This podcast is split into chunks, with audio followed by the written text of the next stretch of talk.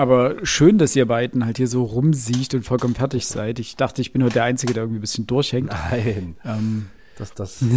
Was man nicht vergessen ganz- darf, ist, äh, ich hatte ganz normal meinen normalen Schultag, also habe meine Stunden gegeben, bin nach Hause gekommen, habe gepennt bis halb sechs. Dann habe ich äh, fußballbezogen telefoniert und bin 18.15 Uhr zur Schiedsrichterausschussversammlung gefahren. War bis 20 Uhr 20 dort und bin danach hierher gekommen, habe den Laptop aufgeklappt und mache mit euch jetzt weiter. Also dumm wie ich bin, habe ich natürlich auch so viele Termine, dass äh, Erholung quasi völlig unmöglich wird. Ich bitte alle Hörerinnen und Hörer, das zu entschuldigen. Ich bin ja gestern äh, spät Nachmittag aus London wiedergekommen, bin in- in Leipzig gelandet, bin heute früh dann nach Dresden gefahren, dann schnell auf Arbeit gehasselt, äh, dann von Arbeit weg, habe meine Mädels abgeholt, war noch mit der Kleinen beim Kinderarzt, dann noch schnell ei einkaufen und äh, Abendessen kochen, Kinder ins Bett bringen, Podcast aufnehmen. Also, I Klassisch. feel you. Ich hatte mir zwischendurch schon mal in der Schule einen Tag genommen, wo ich gesagt habe, Freunde, es, es geht nicht, sonst halte ich die Woche nicht aus. Aber man stellt fest, eigentlich musst du dann halt zwischendurch mal eine Woche Kasse machen, weil es einfach nicht mehr, also du kannst es nur noch aufschieben. Es wird aber keine Ja. Genesung einsetzen. Und Mhm. ja, es macht es einfach nicht besser, aber es sind zu viele Termine, die unaufschiebbar sind diese Woche. Dementsprechend muss da diesmal voll durchgezogen werden.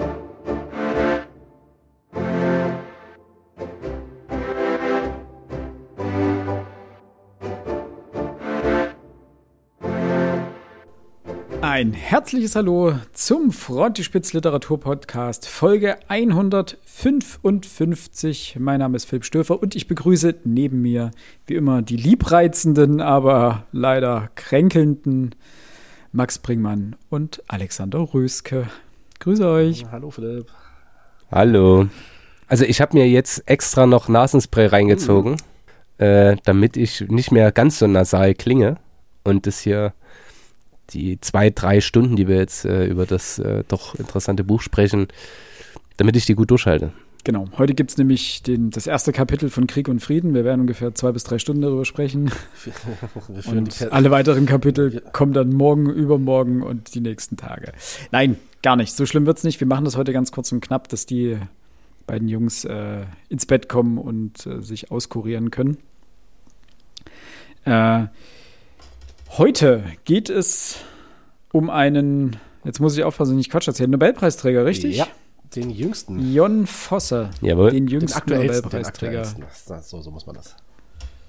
Ja, das stimmt. Wir sprechen über Jon Fosse, äh, nicht über sein Gesamtwerk, für das er, soweit ich weiß, den Nobelpreis bekommen hat, aber darüber wird uns Max gleich noch ein bisschen mehr äh, erzählen. Jon Fosse wurde am 29.09.1959 in Norwegen geboren. Und ähm, relevant für ihn ist vor allem, dass er in einer Kommune aufgewachsen ist, bei Quäkern. Ja, aus meiner Sicht war das eine religiöse Strömung, wenn ich mich recht entsinne. Korrekt. Korrekt? Mhm. Korrekt. Warum das wichtig ist, darauf kommen wir gleich noch zu sprechen. Äh, er studierte Literaturwissenschaften, Soziologie und Psychologie und ist offensichtlich ein höchst religiöser Mensch, konvertierte erst äh, über die evangelische Kirche, jetzt zum Katholizismus und betet jeden Tag äh, laut offiziellen Angaben Vater unser und äh, Rosenkränze und so weiter und so fort. Und das ist insoweit relevant, als dass das Buch damit auch also man merkt dem Buch an, dass er religiös ist. Sagen wir es mal so. Ähm, zu seinem Werk lässt sich sagen, dass er ein wirklich vielseitiger Autor ist, der vor allem als Dramatiker und Lyriker in Erscheinung getreten ist, aber auch als Essayist, Übersetzer und nicht zuletzt auch als Prosabuchautor. Wir greifen uns an dieser Stelle heute das äh, prosaische Werk äh, Trilogie heraus. Trilogie, wie der Name schon vermuten lässt, da befinden sich drei Geschichten drin. Eine davon haben wir gemeinsam gelesen und werden die besprechen. Für mich besonders interessant ist, äh, als Übersetzer hat er Kafka übersetzt, Georg Büchner, Thomas Bernhard, James Joyce, Samuel Beckett und Peter Handke. Und äh, also da hat er in jedem Fall schon Zugang zu wirklich sehr großen Autoren. Ähm, die er ins Norwegische übertragen hat. Er ist besonders bekannt für seine Lyrik. Ähm, den Preis, den Literaturnobelpreis hat er bekommen für seine innovativen Theaterstücke und Prosa, die dem Unsagbaren eine Stimme verleihen. Äh, darauf wird gleich noch zu sprechen, äh, äh, zu, darüber wird gleich noch zu sprechen sein, weil man darüber geteilter Ansicht sein kann, zumindest was diesen Text anbelangt. Drücken wir es mal so aus. Wenn ihr noch was habt zur Ergänzung, dann gern jetzt. Ansonsten würde ich sagen, können wir auch dann schon in die Spoiler ja, Eine gehen. wichtige Sache noch, äh, du hast vergessen, was er, du hast ja aufgelistet, was er alles ist. Du hast noch einen Aspekt vergessen. Er ist Kinderbuchautor. Das, das wollen wir mal nicht unterschlagen an der Stelle. Stimmt, das habe ich rausgelassen. rausgelassen. Aus, aus Gründen. Ja. Ja, der, der aktuelle deutsche Wirtschaftsminister ist auch Kinderbuchautor und da versucht man das ja auch hin und wieder rauszulassen. Was? Okay. Hä? Habeck hat zuerst mit seiner Frau Kinderbücher geschrieben. Wusstest du das nee, nicht? Nee, oder jetzt bin ich jetzt. Also der ist promovierter Germanist, wenn mich nicht alles täuscht und äh, ist Kinderbuchautor gewesen. Können. Guck mal, jetzt, das, das, haben wir diesen fantastischen Fakt erst herausgefunden, indem ich äh, das Kinderbuch überhaupt ansprach. Das hättest du doch gleich mit in deine äh, in deine Rede einbauen können. Das ist doch grandios. Ja, das ist jetzt eine Idee gewesen, die ich hinzugefügt habe. Das, das, hätte ich ja sonst nie erzählt, wenn du das nicht noch angebracht mal, hättest. Wir, wir, wir, nehmen, wir nehmen jetzt eine ganze 20 Minuten, 30 Minuten auf und haben unseren Bildungsauftrag schon erfüllt. Das ist doch, ist doch mega. Das ist großartig, ja? ne? Ist ab, deswegen funktioniert das Dreiergespann so, ne? Einer sagt was, der andere kommentiert das und einer stellt sich blöd. Ich war der, der sich blöd stellt diesmal. Aber wusstest du es Nein, ich wusste es wirklich oder? nicht. Also, ich, also jetzt gerade zweifle okay. ich daran, ob ich es wirklich nicht wusste oder ob es mir nur entfallen ist, aber ich glaube, ich wusste es wirklich nicht. Das klingt wie so eine Trivia, die bestimmt am Anfang, als ähm, die Koalition sich gebildet hat, äh, hundertprozentig in irgendeinem Nachrichtenmagazin mit äh, zur ähm, Sprache kam. Aber es kann auch sein, dass das bei diesem ganzen Baerbock-Gehate am Anfang unterging. Das ist so diese, diese, diese, Kinderbücher diese geschrieben hat. 16.000 Euro Frage bei Wer Millionär. Ne? Ähm, drei Viertel ja. der Leute wissen das und ähm, der, der auf dem Stuhl sitzt, gehört zum letzten Viertel. Das ist so eine, so ja. Publikumsfrage. So eine und ruft aber auch jemanden aus dem letzten Viertel an. ja. Aus seiner Bubble. Aus einer Bubble. Äh, ja, offensichtlich auch aus meiner Bubble. äh, ich habe schon ewig kein Wer wird Millionär mehr gesehen, wahrscheinlich seit. Läuft das überhaupt noch? Ich glaube, wir, wir, Deutschen sind die einzigen, ja, bei denen das überhaupt noch läuft, seit mittlerweile 20 Jahren plus. Ja, gut, wir sind eh wahrscheinlich internationale Spätzünder, was sowas angeht. Egal. Kommen wir zum. Ähm Achso, ein was noch, was ich dazu sagen wollte. Ich fand es interessant, dass er einen sehr ungewöhnlichen religiösen Weg gewählt hat, nämlich vom Protestantismus zum Katholizismus, wenn ich das richtig verstanden habe. Das ist doch eher untypisch. Normalerweise kommt man doch eher aus der anderen Richtung und wird, geht ins Gemäßigtere. Aber darüber kann man ja geteilter Meinung sein, ob. Da muss ich, aber ich wollte gerade sagen, aber das macht ihn mir tatsächlich sympathisch. Ähm, also liebe Protestantinnen und Protestanten, die ihr mir jetzt gerade zuhört, das ist wirklich nicht böse gemeint und hier spricht ein ähm, eher Ungläubiger zu euch. Aber wenn ich schon gläubig bin, dann doch richtig mit Liturgie und echten Heiligen und, und nicht so eine halbgare, äh gut, halbgar klingt schon wieder etwas wertend, aber so ein, also wenn wir schon wenigstens einen Papst haben und nicht irgendeine so eine Tante, die dann hin und wieder mal zurücktritt in der äh, äh, evangelischen also quasi. Bischofskonferenz, also das braucht ja nun wirklich keiner. Du meinst, du wirst auch wenn ein religiöser High-Performer sein. Lieber die Konfession, wo, wo heimlich gesagt Ja, und ich will eine Kirche. Die, äh, wo man es mit dem Autoverkehr macht, genau. Ich glaube, darauf wollte Max hinaus. genau, wenn nee, muss das Klo mit Kirche, Gold ausgeschlagen sein. Die sich sicher ihrer Sache so sicher ist, dass sie seit 600 Jahren keine echten Reformen vornimmt. Das ist der richtige Weg. Du kannst doch nicht eine Sache, die 2000 Jahre alt ist, dann sagen, nö, wir ändern jetzt alles. Nein, lass das alles so, wie es ist. Die, die es gut finden, bleiben da und die, die es nicht gut finden, die hauen halt ab. Das ist doch völlig Komm, in Ordnung. Wir, jetzt, wir machen jetzt mal eine richtige Aber, äh, Debatte raus, ähm, wenn wir schon über seine Religiosität sprechen. Ich fand das übrigens sehr interessant, dass er äh, während seines Studiums ja mit den Schriften von Meister Eckhart in Kontakt kam. ähm, ja. Was ja auch, ich, ich, ich kenne den, den Meister Eckhart jetzt leider, also für die, für die, für die, für die Nichtwissenden, Das war ein äh, Dominikanermönch aus Thüringen, der später als Heretiker ähm, verurteilt wurde. Posthum, wenn mir nicht alles täuscht. Ich glaube, der ist während des Prozesses verstorben. Das ist aber interessant, dass. Ähm, ich sagen, er wurde nicht hingerichtet, wurde nicht, ne? Er wurde nicht hingerichtet, genau. Ähm, dass er, aber ich weiß nicht, hat er vorher zum Katholizismus gefunden oder vielleicht sogar wegen Meister Egger zum Katholizismus, was dann dreimal interessant wäre, dass er einen Heretiker ähm, als Einflussperson erwählt hat. Aber er hat ja sowieso, ähm, Heidegger, glaube ich, hat er ja auch gelesen, wurde beeinflusst und ich weiß gar nicht, welche Philosophen er da in seiner Vita noch nennt. Ähm, das macht ihn schon wieder ein bisschen cringe, aber das äh, ist auch okay so. Wo wir gerade beim Thema cringe sind, kommen wir doch mal zur Geschichte. Ja. Ähm, der Geschichte merkt man seinen seine Religiosität durchaus an. Wir reden über die Geschichte Schlaflos. Das ist die erste Geschichte in diesem Buch, das sich Trilogie nennt. Äh, überraschenderweise sind drei Geschichten drin.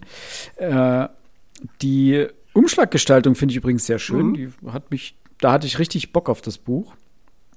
Ist beim Rowold Verlag erschienen und jetzt muss ich kurz doch blättern, weil ich natürlich mal wieder nicht nachgeschaut habe, 2023 ist diese Ausgabe erschienen. Ähm, beziehungsweise die zweite Auflage jetzt erschienen.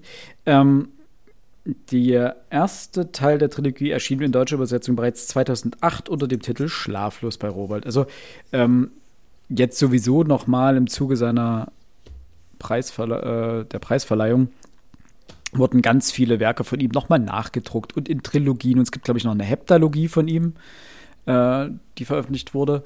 Also in ganz vielen verschiedenen Varianten abgedruckt. Was uns am Anfang auch zum Problem gereichte, da wir, äh, also mir ging es jedenfalls so, ich bin zu meinem Buchdealer des, des Vertrauens gegangen, in so einer dunklen, schäbigen Ecke und habe gesagt, du, pst, pst, pst, Jan Fosse, hast du was? Schlaflos brauche ich. Und er hat gesagt, es muss erstmal nachgedruckt werden. Also war nichts da. Ähm, und ich musste das dann tatsächlich bei einem der großen bösen äh, äh, Buchhandelsketten bestellen, damit wir dieses Buch noch rechtzeitig bekommen und lesen können. Was dann gar nicht so dramatisch war, weil nämlich, glaube ich, zwei Wochen später stand es dann doch wieder überall rum. Also gerade die Trilogie, die schien ähm, ganz frisch dann breit gedruckt worden zu sein. Aber zum Inhalt.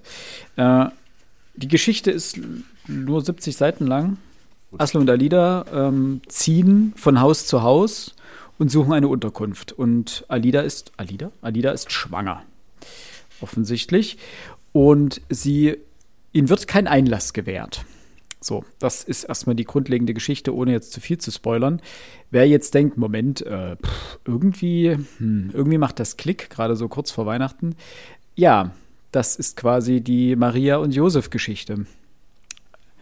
Und diese Vorlage ist doch mehr als deutlich und äh, wahrscheinlich auch nicht unabsichtlich gewählt. Dass die Geschichte ein paar andere Wendungen äh, allerdings äh, mitnimmt, als es die biblische Vorlage tut. Dazu kommen wir jetzt gleich, aber eben vorher noch die von Alex gerade angesprochene Spoilerwarnung. Wir werden jetzt über diesen Text sprechen, wie üblich ihn äh, auseinanderpflücken und dementsprechend auch auf den Ausgang der Geschichte eingehen und auf die Wendung und wer das, diesen Text erstmal alleine lesen möchte und sich nicht spoilern lassen möchte, hier Pause drücken, den Text erstmal schnell lesen, geht schnell, sind wie gesagt nur 70 Seiten und dann ab hier weiterhören. Für alle anderen äh, viel Spaß jetzt äh, mit den Kurzeinschätzungen. Wer möchte denn? Äh, keiner traut sich, keiner traut sich. Ja, dann mache ich. Jawohl. Dann rede ich einfach gleich weiter. Wie gerade schon äh, angesprochen, hatte ich richtig Lust auf dieses Buch. Äh, nachdem ich das Cover gesehen habe. Das ergibt wenig Sinn, aber irgendwie hat es äh, diesen Reflex bei mir ausgelöst. Und ich habe den ersten Satz gelesen und nachdem der dann endlich nach zwei Seiten zu Ende war, dachte ich mir, das wird wahrscheinlich eine etwas schwerere Geburt. Rein sprachlich gesehen. Im wahrsten Sinne des Wortes. ja. Ach Gott. Ähm, rein sprachlich gesehen ist dieser Text durchaus anspruchsvoll, will ich jetzt mal sehr positiv formuliert sagen. Wie gesagt, es geht schon damit los, dass der erste Satz einfach zwei Seiten lang ist, mehr oder weniger. Ähm, dass die Form des Textes einfach sehr besonders gewählt ist. Es gibt teilweise auch keine Punkte, obwohl ein Satz endet und ein neuer oder eine wörtliche Rede beginnt. Es gibt, glaube ich, auch keine Anführungszeichen. Viele, äh, viele Kommas. Sehr, sehr viele Kommas, auch an Stellen, die normalerweise wahrscheinlich dafür nicht vorgesehen sind. Und gerade am Anfang ganz viele und dann Verknüpfungen. Und und dann, äh, das ist absichtlich gewählt, natürlich, darüber können wir dann gerne mal sprechen, ob ihr da in irgendeiner Form ähm, einen Sinn dahinter erkannt habt. Mich hat es unglaublich angestrengt. Also der Text war wirklich anstrengend zu lesen. Es gab Passagen, die gingen, da wurde es ein bisschen besser, aber der Rest vor allem, ich hatte am Anfang, als ich das Buch zur Hand genommen habe, dachte ich mir, hey, wir wollen eigentlich nur das Schlaflos schnell lesen, diese 70 Seiten. Aber hey, wir haben die Trilogie gekauft, wir können ich kann eigentlich auch fix die anderen beiden Geschichten auch noch lesen. Vielleicht hängt da was zusammen, kann man das äh, irgendwie, kann man damit äh, noch eine Verknüpfung herstellen oder noch ein bisschen Wissen dazu anhäufen oder oder oder. Habe ich nicht geschafft. Ich hab, war froh, dass als ich den ersten Text zu Ende hatte und war erfreut über die ein oder andere Wendung da drin. Ich war auf jeden Fall von diesem Text mittelmäßig bis schwer angenervt zwischendrin und hatte dann wenig Spaß beim Lesen selbst. Okay, krass. Ich war von dem Text etwas enttäuscht, was ich gelesen habe. Ähm, Philipp hat jetzt gesagt, sprachlich war es sehr anspruchsvoll. Ähm, ja, das stimmt. Er war, ich würde sagen, zweigeteilt, äh, ambivalent vielleicht. Es gab Passagen, die waren so einfach gehalten, also von der, von der Sprache so einfach gehalten, dass ich mich da schon gefragt hatte, okay, so jemand gewinnt den Nobelpreis. Hm. Das ähm, hat, hat, hat mich ein wenig zum, zum, zum Nachdenken gebracht. Ähm, Philipp hat auch angesprochen, dass es wenig Punkte oder gar keine Punkte gibt, ähm, zumindest bei diesen kurzen Sätzen. Das hatten wir letztens schon gehabt bei McCarthy. Ne? Also dieses stilistische Mittel war jetzt auch nicht unbedingt neu. Also auch da ein Punkt, wo man fragen könnte, okay, hm, künstlerisch ähm, und so jemand gewinnt den Nobelpreis. Und der dritte Punkt war, dass die Geschichte als solche ähm, jetzt nicht unbedingt besonders kreativ ist. Also, ähm, du hast ja schon die, die biblische Geschichte angeschrieben, aber dieses Motiv taucht ja auch immer wieder auf. Es hat mich ein Stück weit an Kafkas Schloss erinnert, ne, wo der Protagonist auch durch das Dorf rennt und mhm. es einfach nicht schafft, ähm, zum Schloss, wo er eigentlich hin will, zu kommen. Nur hat Kafka es besser geschrieben. Ähm, das sind natürlich alles Kritikpunkte, die äh, dem Nobelpreiskomitee sicherlich auch bekannt waren und dennoch haben sie sich dazu entschieden. Also die müssen irgendwas dort in, in diesem Autoren gesehen haben, nicht in diesem Buch, aber das, was ihn eben zu diesem Autoren macht, wird ja auch irgendwo in diesem Buch versteckt sein. Und da bin ich jetzt mal auch auf eure Meinung ges gespannt. Ich habe dieses Besondere für mich persönlich nicht entdecken können. Also in der Summe für mich kein besonders tolles Buch, aber ich hatte nicht ganz so große Probleme damit, wie du das zu Ende zu lesen. Ähm, ich werde mir die beiden anderen Geschichten definitiv auch antun. Also mich haben sie nicht abgeschreckt, aber es war nicht ganz das, was ich mir erhofft hatte. Max, mein Lieber. Ich weiß gar nicht, wie ich hier anfangen soll. Das ist wirklich, ihr, ihr, ihr habt noch eine relativ freundliche Sicht oh. auf den Text. Ich habe, ich habe die erste Seite gelesen und habe gedacht, okay, lieber lese ich hier noch drei Sachbücher zwischendurch und hebe mir das wirklich für zwei Tage vor der Aufnahme auf, als dass ich mich jetzt mit diesem, mit dieser Sprache quäle gesagt, getan, habe den Münkler gelesen, habe meinen Christopher Clark gelesen, alles gemacht, alles gut. Und jetzt war es äh, vorgestern und gestern soweit, ich musste anfangen. Die Geschichte ist von der Motivik als Allegorie, wie auch immer, schon hundertmal erzählt, okay. Ähm, dadurch nichts Neues. Es gibt keine Wendung, die ich jetzt habe nicht kommen sehen, muss ich ehrlich sagen. Also sehe ich, sehe ich nicht. Sprachlich. Ich habe dann wirklich gedacht, okay, vielleicht bin ich zu doof. Vielleicht bin ich zu blöd und, und, und raff's nicht, wo hier der, der, der geniale Twist liegt, ähm, der, der dafür, dazu, dazu führt, dass, dass man sagt, wow, der zieht sich in seinen Bann, ich kann verstehen, warum der einen in sein Band zieht, weil das klingt, wie wenn fünf Klässler einen Aufsatz schreiben. ja. Denn auch die schaffen es nicht, einen Punkt zu setzen. und es immer weiter zu leiern. Und ich sage ganz bewusst leiern. Jetzt möchte ich Herrn Vosse nicht direkt den Vorwurf machen und sagen, er kann es nicht. Vielleicht ist die Übersetzung mittelmäßig, wobei der Übersetzer am Anfang geschrieben hat, ja, er hat versucht, den Stil zu imitieren und äh, darauf auch zurückgegriffen. Die Sprache ist altertümlich, damit kann ich auch arbeiten. Aber es ist so eintönig, so langweilig, so irrelevant.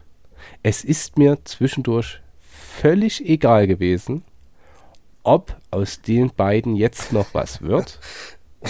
Ich habe es relativ schnell zu Ende lesen können. Tatsächlich die letzten 40 Seiten in der Badewanne, weil ich dachte, hier bin ich zumindest entspannt, hier kann ich mir das noch, äh, noch geben. Aber ich muss wirklich sagen, das war für mich wahrscheinlich mit die größte Enttäuschung dieses Jahres. Denn, Philipp, da bin ich bei dir, ich hatte mich auch drauf gefreut. Allerdings, wenn ich von einem Autor noch nie was gehört habe und der wird plötzlich Literaturnobelpreisträger und das Feuilleton nur, also als Annie Ernaux gewonnen hat, war das Feuilleton voll. Als er gewonnen hat, gab es vier, äh, vier Artikel von Menschen, die zumindest mal ein Buch gelesen hatten. Für mich ist es der Inbegriff von Germanistenlektüre. Das, wofür eigentlich der deutsche Buchpreis bekannt ist, der aber dieses Jahr jemanden den Preis gegeben hat, der tatsächlich schreiben kann. Mit einer guten, klugen, sprachlich spannenden, gut konstruierten Geschichte. Aber das, Entschuldigung, war gar nicht meins. Mhm. So. Überzeugt mich vom Gegenteil. Wird schwer. Wird schwer. wird, wird schwer, weil ich glaube, wir sitzen alle im gleichen Boot. Ähm, um aber euch, liebe Hörerinnen und Hörer, ähm, nachvollziehbar zu machen, was hier unser Problem ist, möchte ich, ich weiß, ich habe mir so ein paar Stellen markiert, möchte ich euch kurz einfach ein, zwei Sätze vorlesen. Äh, kurz und ein, zwei Sätze bei dem Buch ist ein bisschen schwer, weil die Sätze, wie gesagt, sehr lang sind. Ähm, zieh einfach mal durch. Zieh einfach mal ich durch. Lies mal 20 Minuten, da hast du dann drei Sätze geschafft. Ich fange mal einfach mit dem ersten Satz an. Asle und Alida gingen umher in den Straßen Björgwins.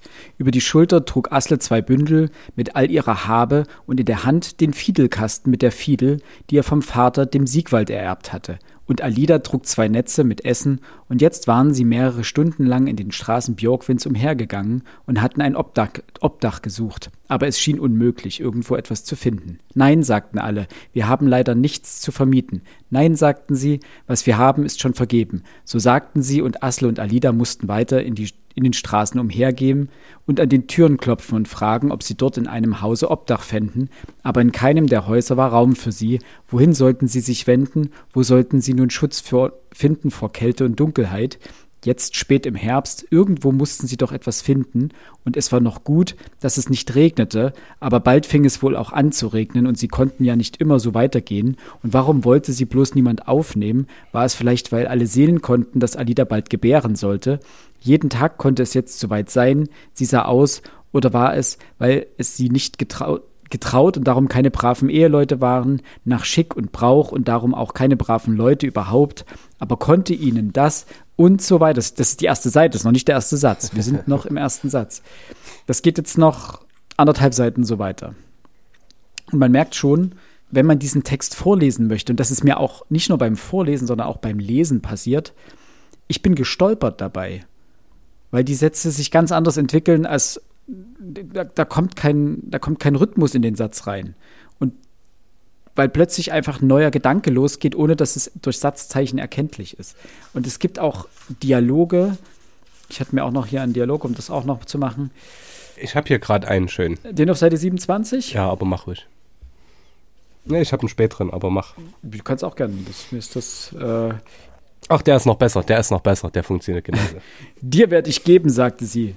Bestierst die eigene Mutter, sagt sie. Ist das die Möglichkeit, sagt sie. Du bist doch ganz wie dein Vater, du, sagt sie. Genauso ein Pack wie der, sagt sie. Und eine Schlampe bist du auch, sagt sie. Sieh dich mal an, sagt sie. Gib mir das Geld, sagt sie. Gib mir sofort das Geld, sagt sie. Du Hure, sagt die Herdes. Und dann nimmt sie Alidas Hand. Lass los, sagt Alida. Gib, sagt die Mutter. Gib her, du Hure, sagt sie. Nichts gebe ich her, sagt Alida. Die eigene Mutter bestehlen, sagt die Mutter. Und Alida schlägt mit der freien Hand nach der Herdes. Jo. Boah. Jo, ne? Und durch, durch diesen Duktus quält, also deswegen meinte ich, ich habe mich da durchgequält und ich hatte dann einfach keinen Spaß daran. Das mit dem anspruchsvoll meinte ich am Anfang, entweder, dass diese, diese Sprache eine Ebene hat, die ich nicht verstehe. Auf dem Germanistenlevel bin ich scheinbar nicht. Ähm, oder dass diese Sprache einfach nicht schön zu lesen ist. Sie fordert dich dazu auf, sie auseinanderzunehmen und zu, zu hinterfragen, warum schreibt er das denn so? Und das Problem ist, auch bis zum Ende des Textes habe ich nicht verstanden, warum.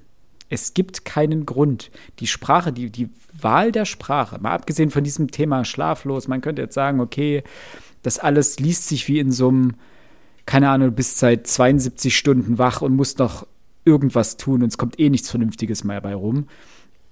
Und du schreibst ohne Punkt und Komma, du denkst ohne Punkt und Komma, du sprichst ohne Punkt und Komma.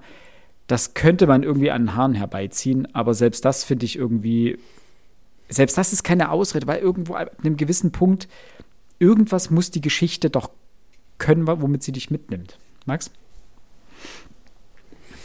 Das hätte ich akzeptiert. Habe ich stilistisch auch drüber nachgedacht. Dafür sind wir aber zu oft in der Vergangenheit. Mhm. Das, das. Wo erzählt wird, wie die Vergangenheit ist. Und dadurch funktioniert dieses Konzept, diese Konstruktion. Jemand ist so schlaftrunken, dass er ohne Punkt und Komma faselt. Funktioniert dann mhm. nicht mehr. Und auch dieser Trance-Zustand, über den man also, wäre eine geile Idee. Dann funktioniert aber der Erzähler nicht. Als es ist ein personeller Erzähler, der von den beiden berichtet. Ähm, was klar wird, es ist ganz klassisch der Stil des, also für mich des Alten Testaments. Und sie gingen dahin und dort gebaren sie und wie auch immer. V völlig nachvollziehbar, wirklich. Ich verstehe diese Referenz. Die sind bei ihm halt nicht popkulturell, sondern biblisch. Nachvollziehbar. Alles okay. Das ändert aber nichts daran, dass du mir versuchst, wirklich ähm, minderwertige äh, einen minderwertigen Inhalt mit ganz vielen, äh, einfach, den man dann in, in Weihwasser schmoren lässt. Ich weiß es nicht. Um, um in diesem Bild zu bleiben, das macht die Sache doch nicht heilig. Das, ich verstehe, wirklich, ich verstehe diesen Text nicht. Zumal er eben auch als Geschichte nicht funktioniert. Also wir können jetzt mal noch ein bisschen weiter umreißen. Wir haben jetzt die Spoilerwarnung ähm, rausgehauen. Äh, am Anfang ist es wirklich die klassische Maria- und Josef-Geschichte. Nur eben in Norwegen scheinbar.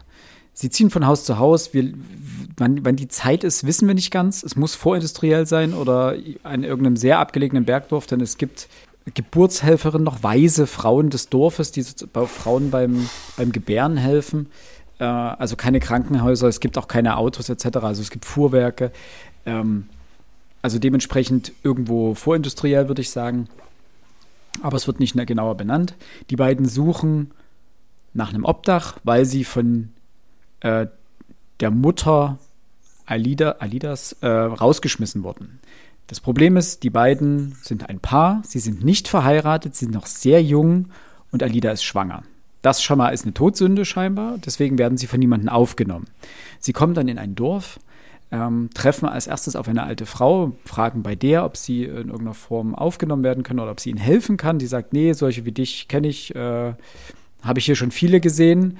Ähm, solche wie du klopfen oft an meine Tür. Da dachte ich mir schon, äh, Moment, das klingt mir ein bisschen wie die Hebamme des Dorfes. Dann rennen sie ein bisschen durch das Dorf, werden überall abgewiesen. Dann treffen sie diese Frau wieder, gehen mit ihr in ihr Haus und er killt sie scheinbar. Ja.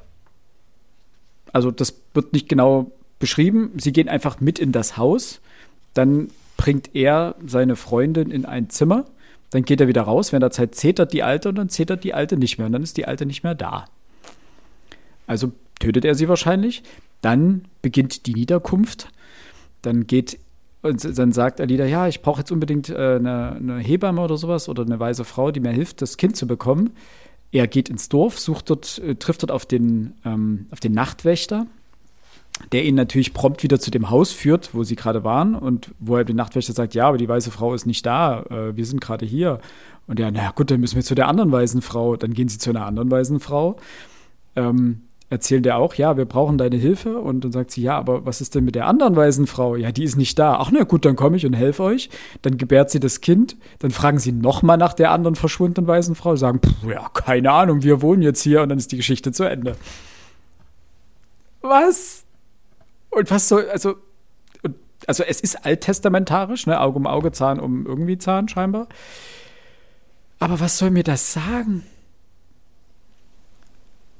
Also es ist ja nicht mal, nicht mal so gekommen, dass am Anfang dachte ich, okay, es ist der Twist, sie versuchen irgendwo Obdach zu finden, am Ende bekommen sie das Obdach mit Gewalt und das fällt ihnen auf die Füße, weil er die Hebamme getötet hat und jetzt das Kind stirbt. Aber nein, sie finden ja jemand anderen. Und dann ist das auch okay. Und dann wohnen die jetzt scheinbar zusammen mit dem Haus der Hebamme und alle sind fein damit. Ja, was ist das? Mit genügend Gewalt kommst du schon irgendwo ans Ziel? Und genau das wäre jetzt meine Frage, denn wir stellen fest, Alex, nee, warte mal, Alex, hast du noch, hast du einen Deutungsvorschlag, den wir vielleicht noch nicht gesehen haben? Überhaupt nicht, überhaupt nicht. Ähm, ihr habt bloß zwei Sachen, ähm, das, das muss ich zur Ehrenrettung des, des Autoren noch sagen.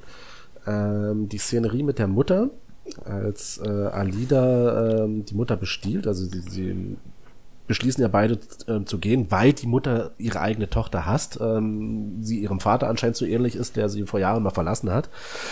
Äh, der Junge wartet draußen, sie geht ja nochmal hinein ähm, und will das Geld der Mutter stehlen und dann kommt die Mutter rein. Also Philipp, du hast vollkommen recht, die Art und Weise, wie dieser Dialog dort, Anführungszeichen Dialog geschrieben ist, ähm, sehr einfach geschrieben, aber die Szene als solches fand ich ziemlich stark. Und ich muss sagen, ganz am Ende, als ähm, Alina niederkommt, als sie ähm, ihr Kind bekommt und er gewissermaßen jemanden suchen geht und wieder zurück zur Hütte der Frau geführt wird, die ähm, Asla gerade getötet hat. Auch diese Szene fand ich an sich sehr stark gemacht. Bescheiden geschrieben, wenn ich das mal so ausdrücken darf, aber ich fand, ähm, ich hätte mir von solchen Szenen gerne mehr gewünscht in diesem Buch. Ne, weil ja, weil sie einen Konflikt aufbauen, aber sie eben, lösen eben. den Konflikt nicht. Das muss vielleicht auch gar nicht sein. Also das, ähm, da, da, da habe ich jetzt nicht so das große Problem damit, dass diese, diese Konflikte nicht aufgelöst werden. Also da gibt es genug andere. Außerdem, wir wissen ja, es kommen ja noch zwei Geschichten. Und wir wissen ja nicht, wie mhm. diese, dieser Umstand später nochmal, ähm, welche Rolle der später noch spielen wird. Ich muss zugeben, ich weiß nicht, ob ähm, Fosse diese Geschichte als Fortsetzungsgeschichte geschrieben hat. Dazu zitiere ich aus der Umschlagseite. Von John Fosse ist 2008 die. Erzählung Schlaflos erschienen. Damals war nicht abzusehen, dass noch zwei damit zusammenhängende Erzählungen folgen würden. Olafs Träume und Abendmattigkeit. Nun liegt die Trilogie vollendet vor. Bla bla bla bla bla. Jetzt kommt aber für mich der Punkt. Na, also er wollte die Geschichte alleine so Moment, stehen lassen. Es war nicht absehbar. Hat er das gesagt, das dass es nicht absehbar ist? Oder sind es eher die, ich sag jetzt mal, der Buchhandel, der gesagt hat, oh, wir wissen noch nicht, ob da noch was kommt? Der Autor weiß es. Wir wissen ja, ob bei George Martin noch was kommt. Wissen wir auch nicht. Ne? In diesem Sinne. Ja, aber zwischen der ersten Erzählung und den letzten beiden liegen sechs Jahre. Das heißt, die stand erstmal lange allein. Wenn wir davon ausgehen, dass diese Geschichte alleine steht, dann wollte Fosse damit was aussagen. Also da haben wir es vielleicht auch mit einem stilistischen Mittel zu tun. Womit wir wieder bei der Eingangsfrage sind, ob ich das deuten kann, ähm, kann ich an dieser Stelle mit Nein beantworten. Kurze Verständnisfrage. Und jetzt komme ich ja. zu dem, was ich noch. Ah ja, äh, weil, weil genau hier kommt, wird nämlich eine Deutung aufgemacht, auch auf der Umschlagseite. Das ergreifende, suggestiv melodiöse, ja fast biblisch zu nennende Tryptychon einer verletzlichen Liebe ist von schlichter Schönheit und jetzt Zitat eine Parabel über die Bedingungen der menschlichen Existenz.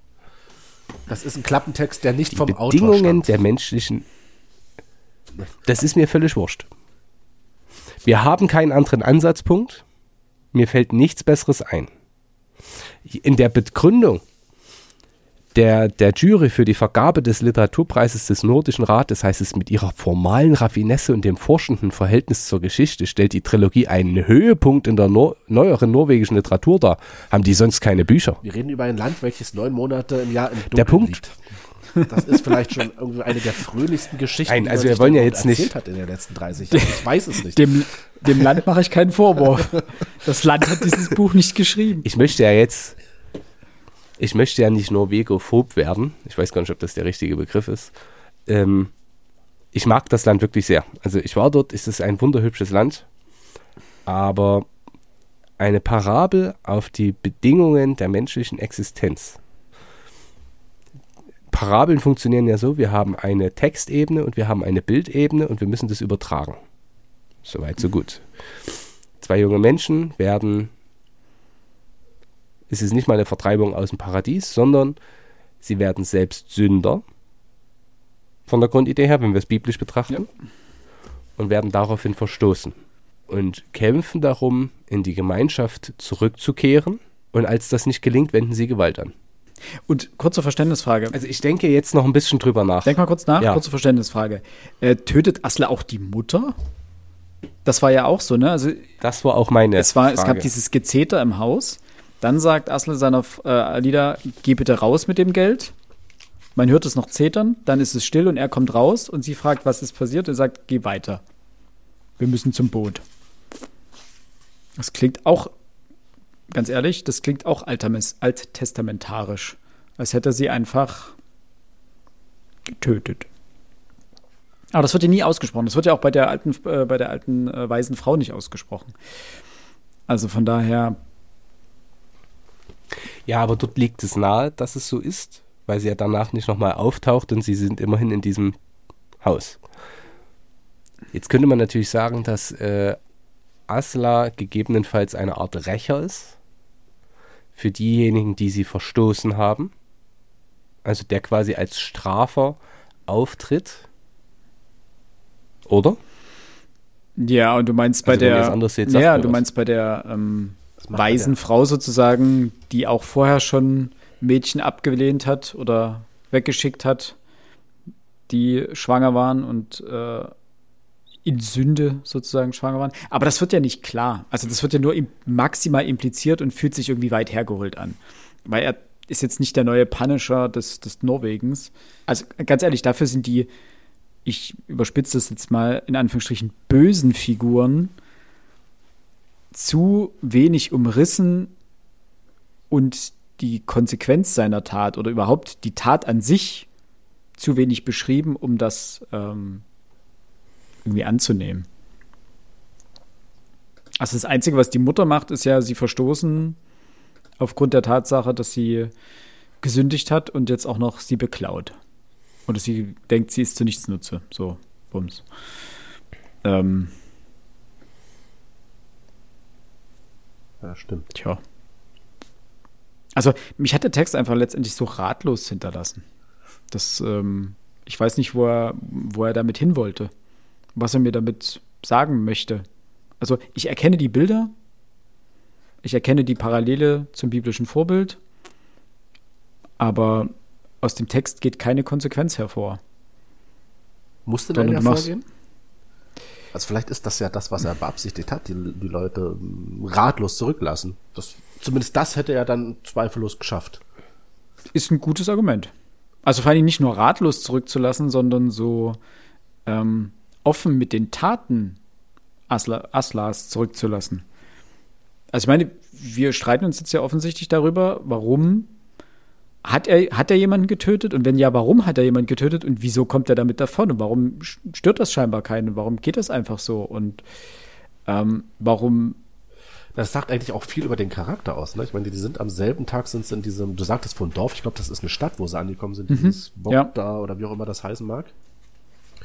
Ähm, und sind von einer Reihe von Leuten abgewiesen worden. Björkwin.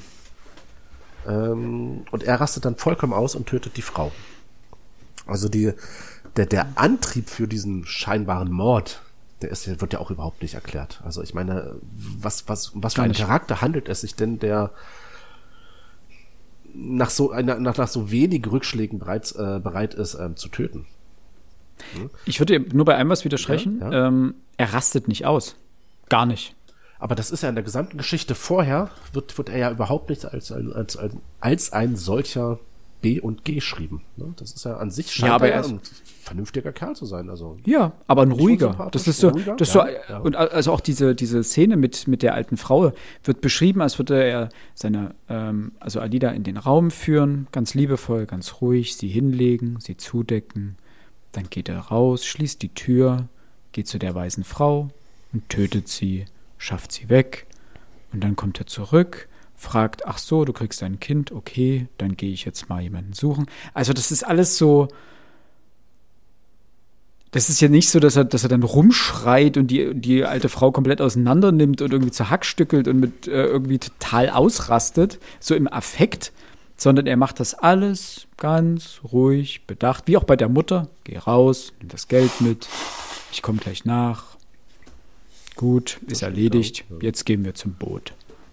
Da ist ja keine Hektik, da ist nichts. Das macht er ja ganz ruhig und überlegt, mehr oder weniger. Das, das meinte ich mit diesem Soziopathischen. Aha. Vielleicht hat er sie auch einfach ganz freundlich überredet, dass es äh, falsch war, was sie getan haben. Ja, auch möglich. Dass sie doch bitte jetzt aufhören soll, rumzuschreien. Und bei der ähm, Hebamme hat er gesagt, das ist jetzt unser Haus, verlasst es bitte. Die Hebamme hat gesagt, okay.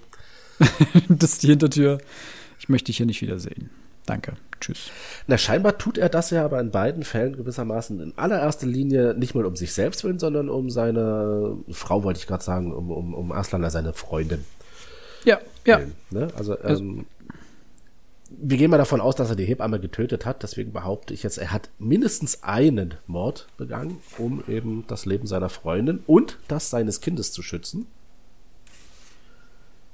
was jetzt schon wieder die Frage aufwirft, ich weiß nicht, vielleicht ist das so in, in, in der norwegischen Philosophie, im norwegischen Denken, vielleicht ist das jetzt mal so eine, so eine darfst du töten, um Leben zu retten? ist ja auch bei, bei uns gab es ja, Chirac sind wir wieder beim Thema, ne? auch, auch den Autoren werden wir nicht wirklich lohl. Ne? Beim, ich glaube, mit seinem Theaterstück Terror, auch da ging es ja letzten Endes um genau dieselbe Frage, darfst du töten, um andere zu retten? Und vielleicht macht mhm. er genau das und ja, ist die Grundprämisse denn hier, aber. Aber es war doch gar keine Not, die Mutter noch zu töten. Wir wissen ja nicht, ob sie tot ist. Also es, so wie ihr das erklärt es, habt, macht das Sinn, ja. Ne? Es war auch keine Not, die Hebamme zu töten.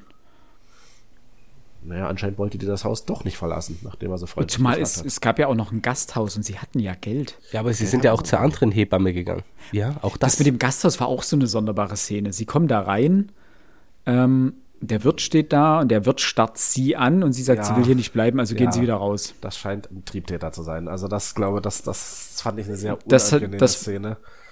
Äh, ich glaube, das hätte, ja. hätte, hätte er die Szene dort weiter spielen lassen, wäre es darauf hinausgelaufen, dass der Wirt mit der mit der Aslan, äh, mit der mit der Aslan, mit der Alida ins Bett geht. Also dass das die Voraussetzung dafür ist, dass sie entweder mm, das Zimmer Bett, ja. günstig oder dass sie überhaupt das Zimmer bekommen. So, so habe ich diese Szene im Endeffekt verstanden. Aber das ja, aber ich, nee, also bei aller Liebe. Ich bin ja ein Fan davon, wir können hier vieles im Dunkeln ja. lassen. Aber dafür sind mir die Andeutungen hier einfach zu schwach. Das ist doch, ja, das können wir uns alle so selber dazu denken. Aber hier wird aus viel, also aus, aus Mehrdeutigkeit völlige Beliebigkeit. Ja, es kann in alle Richtungen gehen. Hier ja. könnte alles passen. Ja gut, für, für, für uns. Also aber vielleicht, vielleicht ist es auch einer, der solche Frauen nicht aufnimmt.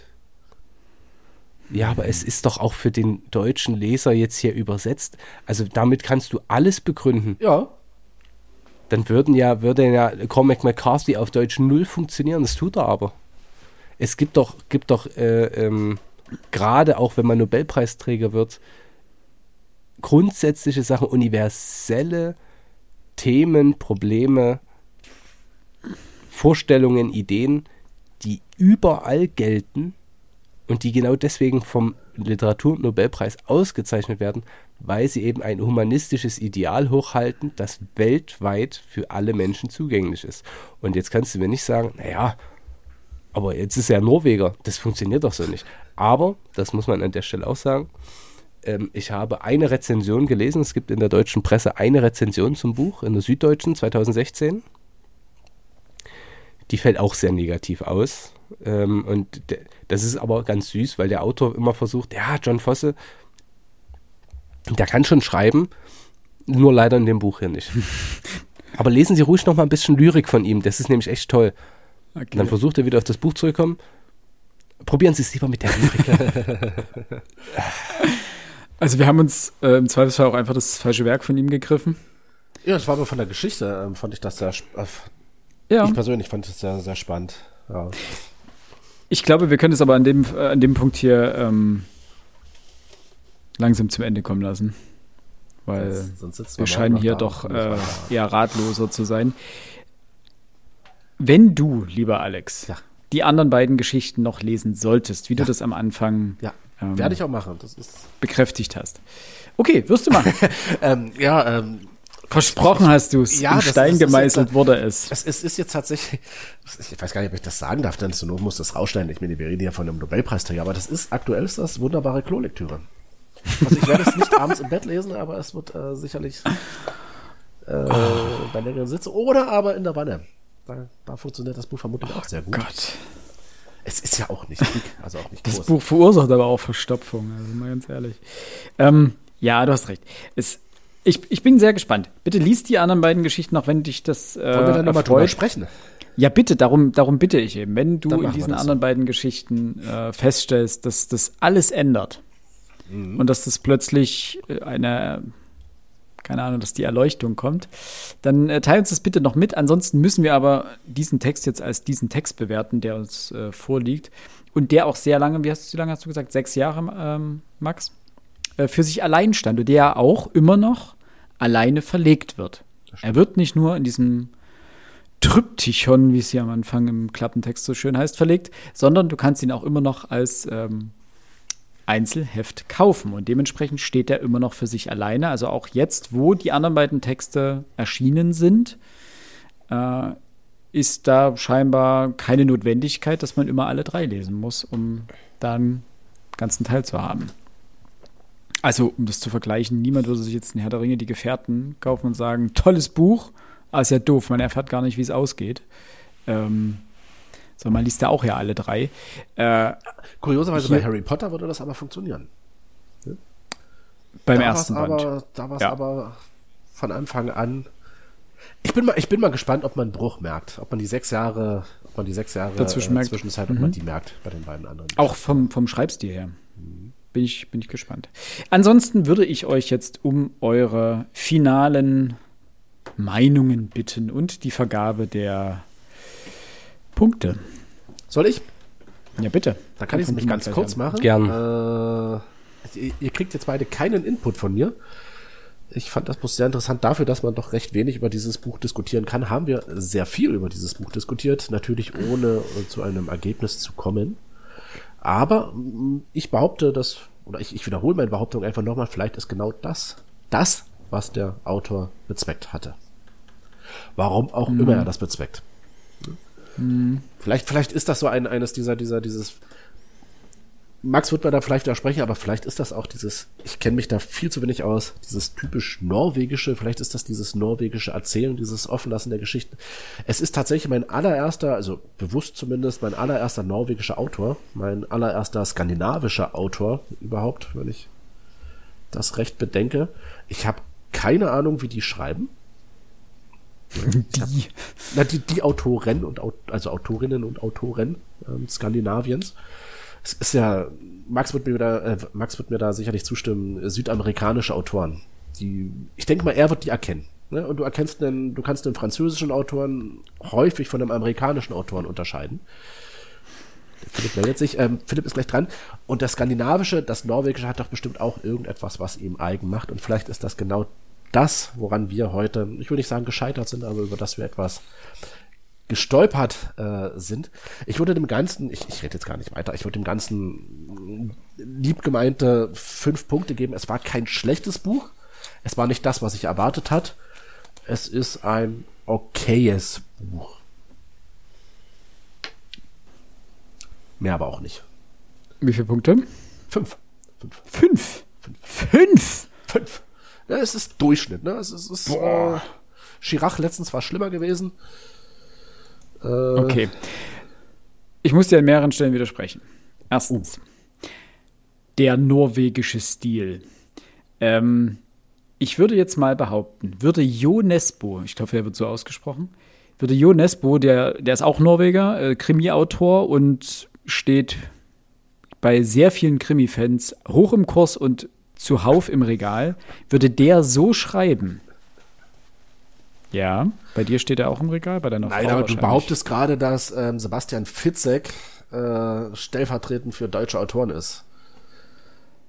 Also, äh, nein. Ja nicht an diesem Du hast gerade gesagt, der, vielleicht ist das der norwegische Vielleicht, Stil. Ja, ja, ja, ja, ja. Und vielleicht liest man das besser. Aber deswegen habe ich jetzt einen sehr erfolgreichen norwegischen Autor genommen und sag mal so, wenn das der norwegische Stil ist, äh, dann entweder bricht der, ist, ist UNESCO die einzige Ausnahme, aber ich würde vermuten, du kannst noch 20 andere äh, Krimischriftsteller Norwegens äh, zur Rate ziehen. Wenn der so schreiben würde, wäre er nicht so erfolgreich.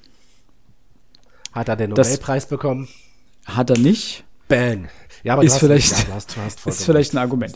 Ähm, und das Zweite, bei dem ich dir widersprechen muss, ist, äh, ist besser als Chirac. Das ist es nicht. Ganz ehrlich, Chiracs Text hat mich. Ja, wir haben lange und breit darüber gesprochen. Hat mich an vielen Stellen genervt, war ein bisschen zusammenhangslos manchmal, aber er war absolut lesbar und er hatte seine Momente.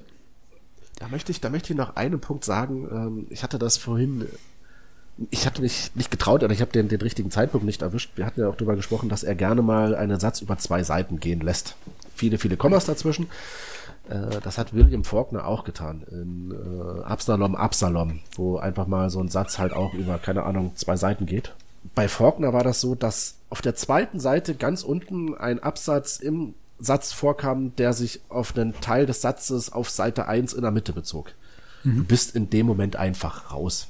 Du kannst solche langen Sätze kannst du ganz einfach nicht lesen.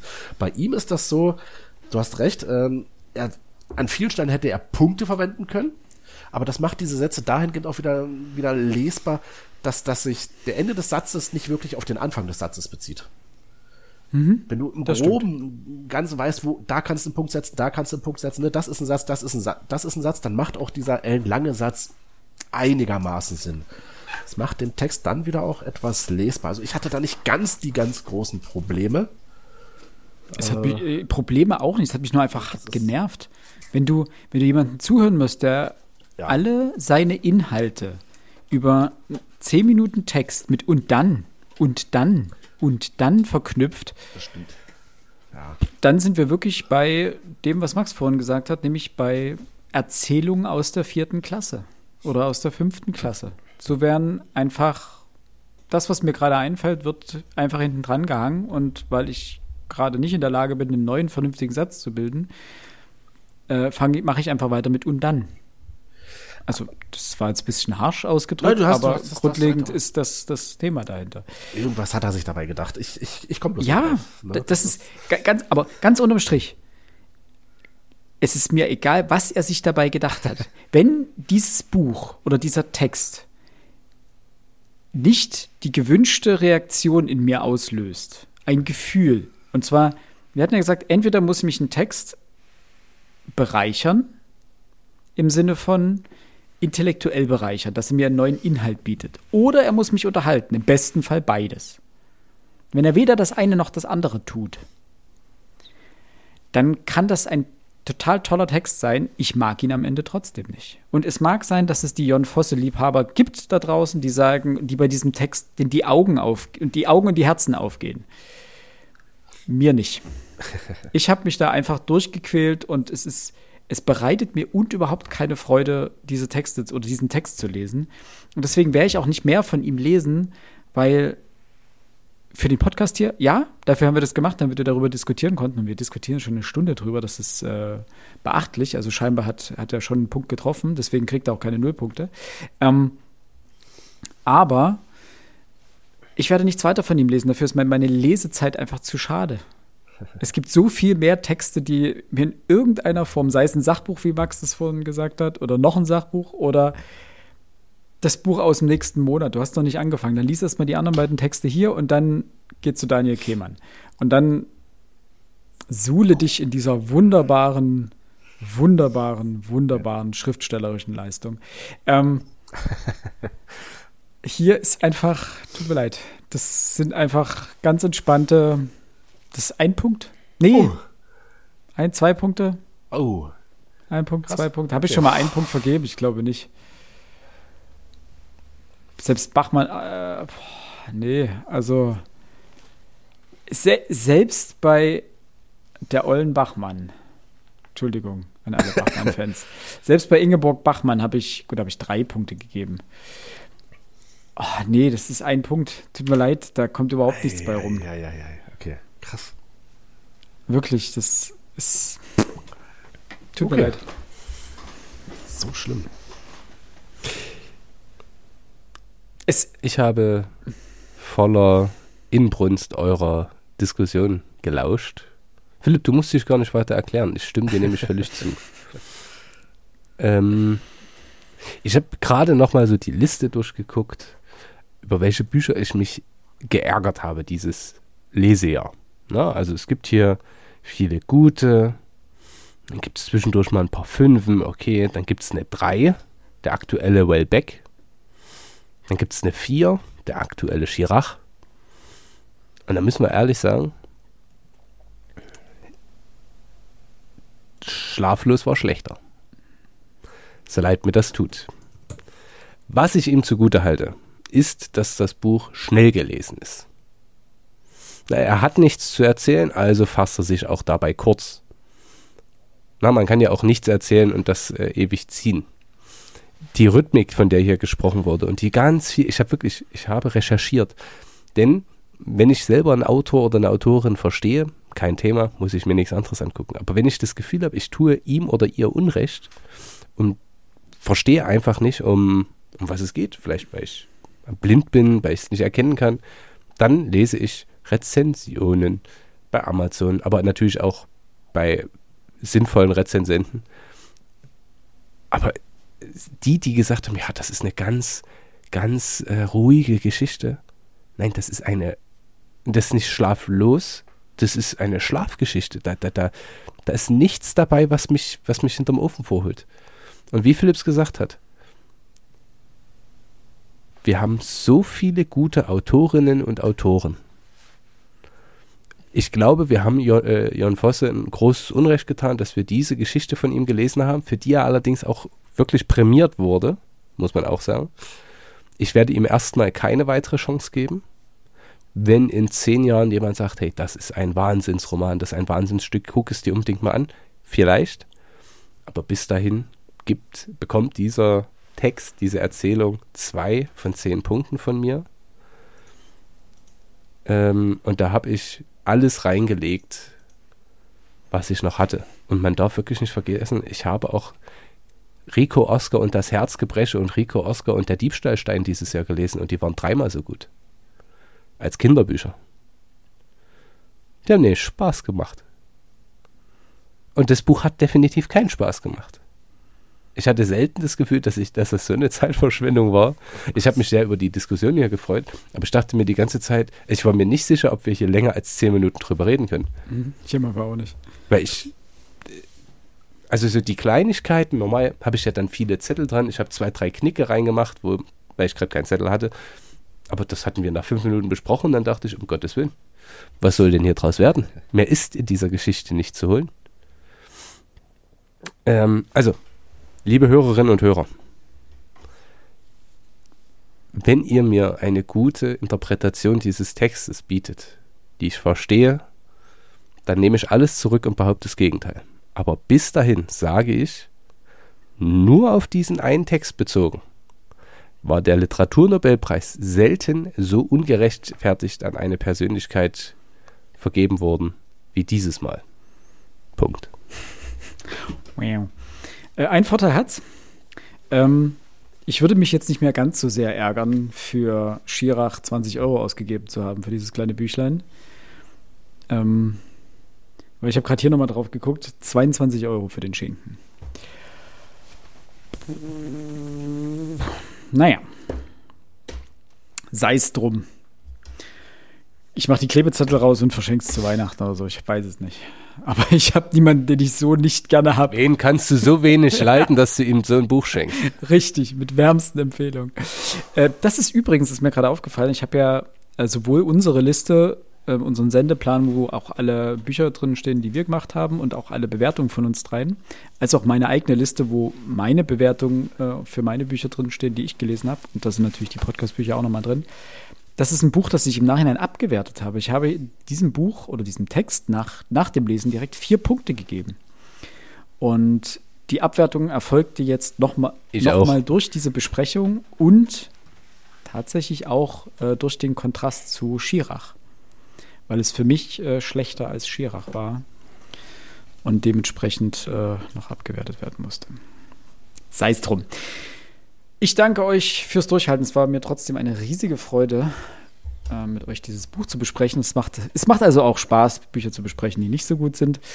Ähm, ich, ich werde mich jetzt mit einem wesentlich schmackhafteren Text beschäftigen, nämlich Imperium und Empirie, Funktion des Wissens in der spanischen Kolonialherrschaft.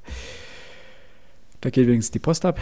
Ähm, ich wünsche euch. Oh, oh, äh, Alex, was liest du gerade? Entschuldigung, das müssen wir kurz ja. noch machen das Buch hat nichts hergegeben, dann will ich wenigstens wissen, was Alex jetzt noch liest. das ist ein schöner Stummfilm. Alex flucht vor sich hin, man kann seine Lippen lesen. so, ja, ich, ich, musste, ich musste, ich musste, ich musste von etwas, etwas schnauben. Entschuldigt, entschuldigt bitte. ähm, Genau, ich hatte, ich hatte mich gemutet hier, um hier nicht ins Mikrofon zu trompeten. Ich lese gerade ein kleiner dunkler Riss von Joe R. Lansdale. Äh, ist ein fast unbekannter Autor hier in, in, Deutschland. Und das Interessante bei ihm ist, das Buch erschien vor vielen Jahren mal im Surkamp Verlag und wahrscheinlich hat der Surkamp Verlag damit kein Geld gemacht. Jedenfalls ist es jetzt neu erschienen im, und da wollte ich euch nämlich auch fragen, ob ihr diesen Verlag kennt, den Golconda Verlag. Klingt wie eine Mischung aus Goldmann und Anaconda. Ja, ne, hat irgendwie sowas, sowas, hat auch sowas Biblisches. Das dachte ich auch gerade. So, so, so alttestamentarisches. Noch nie gehört den Verlag. Ähm, dort erschien da. Aber es ist ein sehr angenehmes Kenn Buch. Ähm, Finde ich für mich, für mich etwas unverständlich, dass der so unbekannt ist, weil er ist ein gut großartiger also Geschichtenerzähler. Also ist eine Geschichte, die sich sehr, sehr schön liest. Könnte auch daran liegen, dass der ähm, wahrscheinlich auch Horror und Science Fiction und ganz normale Liebesromane geschrieben hat und kein Verlag will den veröffentlichen, weil da ist wahrscheinlich eh nie Gleichbleibendes zu erwarten. Aber das Buch ist okay und aber dazu später mehr. Sehr gut. Dann im nächsten Leserückblick. Rückblick. Mhm, ich fange schon zu nuscheln, weil es so spät ist. Liebe Hörerinnen und Hörer, vielen Dank fürs äh, Durchhalten hier mit uns. Äh, wir melden uns wieder in zwei Wochen mit einer kleinen Sonderfolge. Vielen Dank fürs Zuhören. Bleibt gesund. Bis dahin. Macht's gut. Tschüss. Tschüss. Und lest was ordentliches. Tschüssi.